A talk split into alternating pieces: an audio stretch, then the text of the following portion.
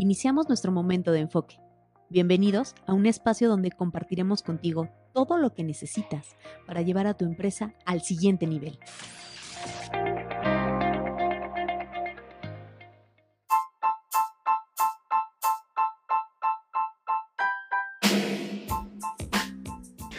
Hola emprendedores, bienvenidos a Enfoque, un programa donde hablamos de negocios, emprendimiento y ventas. Antes que nada te deseo un 2022 lleno de felicidad, lleno de abundancia, lleno de momentos increíbles con tus seres queridos y disfruta cada día. Tenemos retos y oportunidades por delante, lo mejor es vivirlos de la mejor manera. Bienvenidos al capítulo de hoy.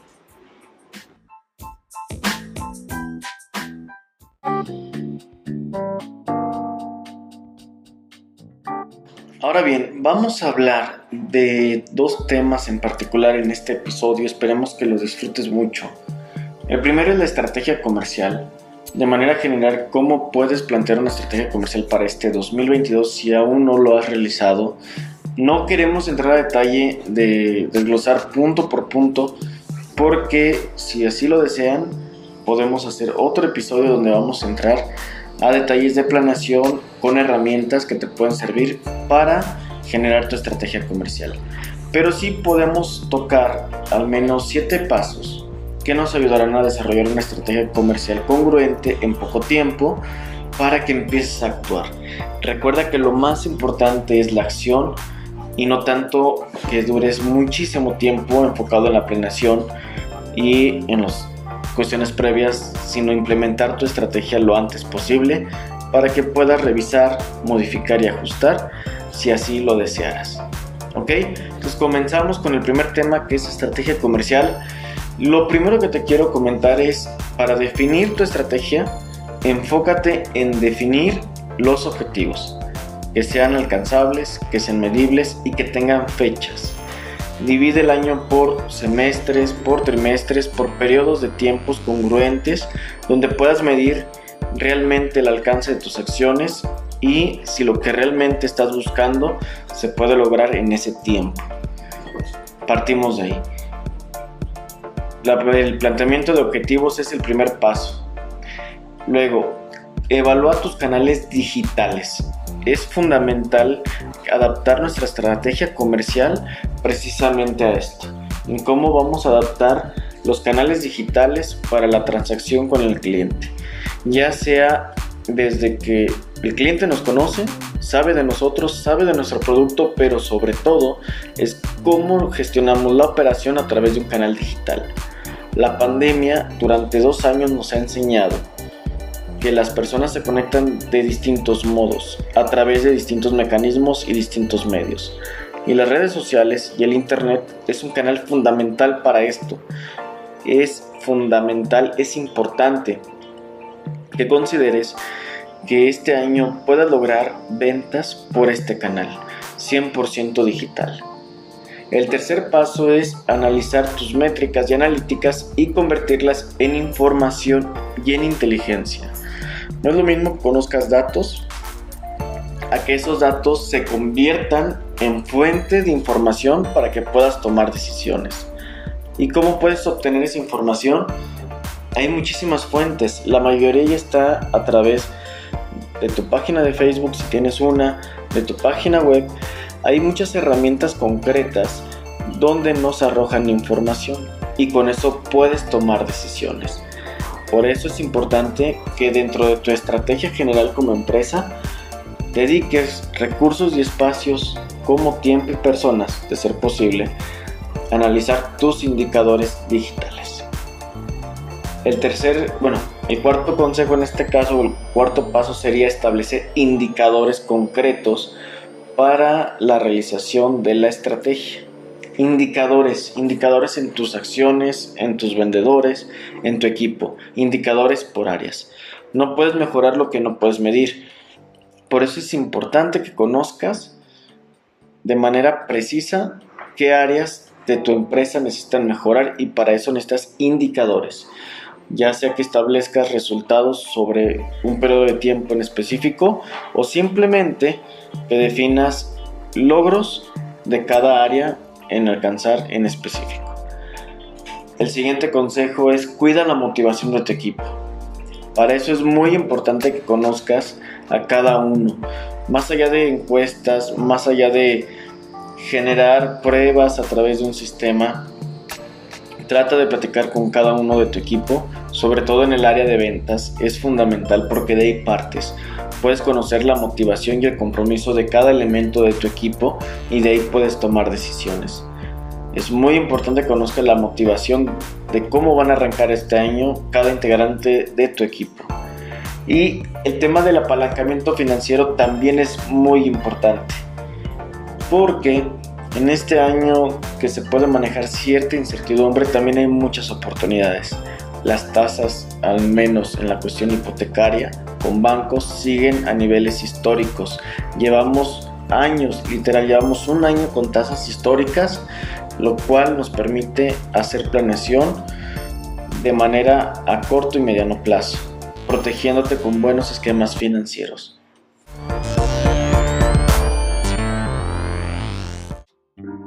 Ahora bien, ya que hablamos de la estrategia comercial de manera general, vamos a entrar al tema de los vendedores, que es un tema que nos apasiona y que quiero disfrutar con ustedes en este episodio.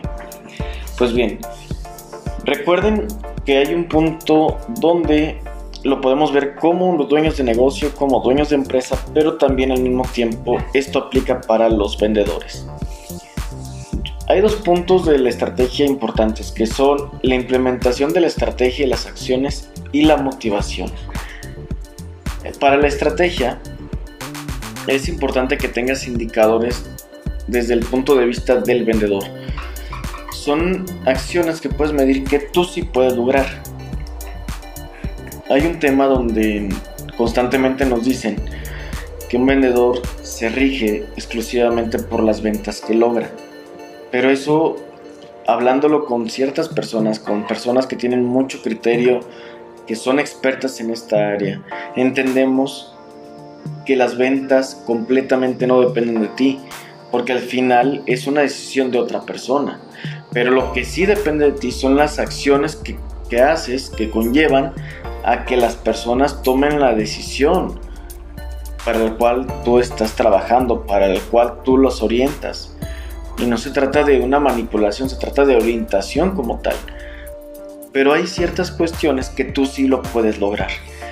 Pero eh, la diferencia entre un equipo de ventas exitoso y uno con problemas es la medición de sus indicadores. Para eso es importante que tengas una metodología de ventas. Y tú puedes buscar muchas referencias. La mejor para mí en este momento es la que implementa, implementa este Miguel Gámez. Miguel Gámez, que es una persona a la cual estimo mucho, aprecio bastante. Creo que ha desarrollado de manera muy quirúrgica el tema de la de lo bonito que es la profesión de ventas y nos enseña a crear una metodología. Una metodología que tú puedes implementar en tu negocio, en tu carrera y al final es un mecanismo de decir qué es lo que va a pasar y evitar mucho estrés en el trayecto. Que tengas control de la situación y te hace ser una persona que está adelantada a las mismas objeciones, temores y dudas que tiene el cliente. Es importante que implementes una metodología platicando con Miguel precisamente en una capacitación que tuvimos hace poco, estábamos platicando que entre 150 empresas, 130 en promedio, solamente hay dos que tienen una metodología de ventas. Date cuenta la oportunidad que tienes de resaltar, de sobresalir, de mejorar, teniendo una metodología propia. Entonces, te voy a dejar aquí mismo abajo en los comentarios de este podcast los enlaces de la página de Miguel y de, todo su equipo para que si así lo deseas conozcas un poquito más de este tema. Es importante que tengas una metodología como empresa pero también como vendedor porque no todas las personas trabajamos igual, no todos los canales de prospección son lo mismo, entonces hay cosas que te pueden servir más que a otros compañeros, pero el chiste es conocer lo que realmente te funciona tanto a nivel como empresa, pero también de manera individual. Pues bien, dentro de esta metodología, está la parte de los indicadores, parte de tu estrategia como tal, pero también está la parte de la motivación. Y cuando vemos el tema de la motivación, hemos escuchado muchas veces la frase de el que persevera alcanza, el que persevera logra sus sueños. Es cuestión de perseverar y vas a ver que te vas a ser constante y vas a lograr lo que tú quieres. Y eso es un mensaje que constantemente lo estamos escuchando día a día a través de los medios, a través de frases motivacionales, a través de esta mentalidad tiburón que está de moda. Pues bien, es real, tienes razón. No conozco un negocio próspero, un negocio abundante que no haya pasado por la prueba del tiempo. Un negocio se forma a través de los años, del reconocimiento de la sociedad a través del tiempo, precisamente a través de los años es difícil entender que un negocio es súper exitoso a los seis meses, al año de haber crecido, porque realmente la gente no te conoce. Ahora, a través de YouTube, a través de TikTok, a través de estos canales, te vuelves más visible. Y de alguna manera es exponencial la gente que te puede llegar a ver o que te puede conocer, pero no, no te quita esa responsabilidad, privilegio de trabajar para los demás de hacer una carrera que, supere esa fase, que supere esa prueba de tiempo. Entonces, la carrera de un, de un vendedor, de un vendedor exitoso, lleva tiempo. Eso es necesario. Pero, así como los jugadores de fútbol, que tienen rachas positivas, que meten goles a veces que no saben ni cómo. Un ejemplo, Chicharito que metía goles con la nariz, con la nuca, con las con los hombros, que no sabes ni cómo lo hacía, ni él sabía cómo lo hacía, y sin embargo metía goles y eso lo llevó al nivel de fútbol más alto que hay, que es en Europa, y lo logró, y lo logró bien. Así también hay rachas con los vendedores. En las ventas es natural. A veces hay rachas donde cerramos cualquier operación, no importa si es sencilla, si es complicada. Tenemos la confianza para cerrar las operaciones que menos te imaginas que antes podías hacerlo, te atreves a proponer soluciones en tu empresa, te escuchan, te sientes con ese optimismo, con esa confianza que tu voz es escuchada porque los resultados al final te, acompañan y es lógico y es válido. Pero ¿qué pasa cuando las cosas no están bien? ¿Qué pasa cuando de pronto no se están dando las cosas? Te empieza a frustrar, te empieza a desesperar, necesitas hacer algo distinto pero no sabes qué está pasando. Y empieza entonces esa, esa sensación de frustración, de desconfianza y ahora lo que hacías ya no lo haces con la misma confianza, ya no eres tú mismo, ya no eres tu esencia, la gente empieza a notar que has cambiado, luego te empiezan a decir que ya no eres el mismo de antes. Y hay que tener cuidado con esas rachas y era lo que al principio del podcast platicábamos. El tema de la motivación de tu equipo es importante y el conocer en qué situación está cada uno. También es importante que, que nos demos cuenta que vamos a hacer diferente, porque de nada nos sirve estar frustrados, estar tristes, estar preocupados sin tomar acción. Ese es el peor escenario que puedes lograr. Entonces, ¿qué pasa si estás en una situación donde sientes que las cosas no se están dando bien? Donde sientes que, incluso no sabes si eres tú el que está fallando o es algo en tu persona. Incluso hay gente que me ha comentado que empieza a ver de alguna manera todo paranoico, donde no, es que el de la administración me está tomando la venta, es que mis compañeros me están pirateando mis clientes, es que a mí, es que a mí, es que a mí, me hacen, hacen, hacen y todo lo empieza a ver que está, digamos, saboteándote, está saboteando tu trabajo está complicando tus acciones. Entonces, lo primero es respirar, entender que esto es temporal y que de alguna manera es natural. Siempre hay curvas, tanto en la vida, hay frases muy bonitas y muy sabias que hay momentos para todos, un día estás arriba, un día estás abajo, pero lo importante es entender que esto es así. Ahora, ¿qué vas a hacer? Lo importante, como te lo vuelvo a repetir, es tomar acción. Lo primero que nada es enfócate en lo que dominas. Cada vendedor tenemos algún producto algún esquema que dominamos más. Eso es natural, es lógico. Por eso es importante que tengas en tu equipo de ventas o dentro de tus compañeros que conozcas a quién se le facilita más cierto producto, cierto servicio. Enfócate en lo que dominas, no en lo más barato, en lo que tú dominas. Porque es poco a poco una forma de cómo retomar tu confianza, en analizar mejor los procesos de venta que estás haciendo o que no estás haciendo. Entonces, enfócate en lo que dominas. ¿Qué producto, qué servicio lo conoces de pie a, de pie a cabeza para que puedas analizar si estás cometiendo algún error? Si ves que esto no está funcionando, enfócate a vender lo más accesible o que por precio no represente tanto tiempo la decisión de compra del cliente. ¿Por qué? Porque a veces estamos enfocados en proyectos en vender lo más grande, lo más rentable o simplemente productos de alto valor, que eso implica que el cliente normalmente se tome tiempo en analizar la información, vea competencias, vea opciones, vea otros escenarios. Entonces lo importante es ver dentro de la gama que tienes de productos cuál es el más barato o el más fácil de adquirir que no represente tanto tiempo y empieza a generar aunque sean ventas pequeñas pero constantes. Eso te va a ayudar mucho en, el tema de la confianza. Ahora, si esto ya no está funcionando, analiza qué servicio, qué producto complementario a tu oferta actual puedes ofrecer de alguna manera sí tiene que ser mucho más barato de lo que estás vendiendo constantemente. Puede ser un servicio complementario, pero volvemos a lo mismo. El tema es cambiar la configuración de tu estado emocional y mental.